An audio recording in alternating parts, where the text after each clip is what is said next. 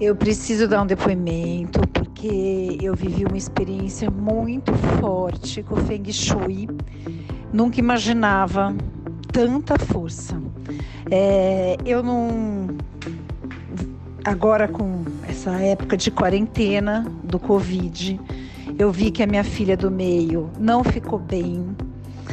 Fiquei muito preocupada, resolvi dar uma palavrinha com a Silvia para ver que se ela poderia me ajudar, se ela tinha alguma ideia. E eu fiquei muito impressionada, porque a primeira coisa que ela me falou foi: Ju, vai no centro da casa e deve ter algum vazamento, vai dar uma olhada.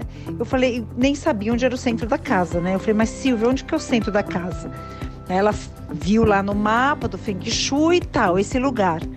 Já me arrepiei só quando ela me falou do lugar eu já me arrepiei, porque eu tinha chamado uma pessoa que faz manutenção no meu prédio nesse mesmo dia de manhã, porque esse banheiro é o único da casa que eu não sei por que cargas d'água tá com o teto meio mofado, esquisito, feio e o espelho que tem dentro do box que todos os banheiros têm espelho dentro do box, esse é o único espelho que tá com um monte de mancha. Eu, na hora que ela falou, já me arrepiei, porque eu falei, não é possível. Silvia, de fato, já sei. Nossa, chamei uma pessoa hoje, o banheiro tá assim, tá assado. Mandei o filme pra Silvia. A Silvia, nossa, pelo amor de Deus, muda tudo já. Falei, nossa, até já combinei com o moço, ele vai vir na primeira semana de julho. Não, vai já.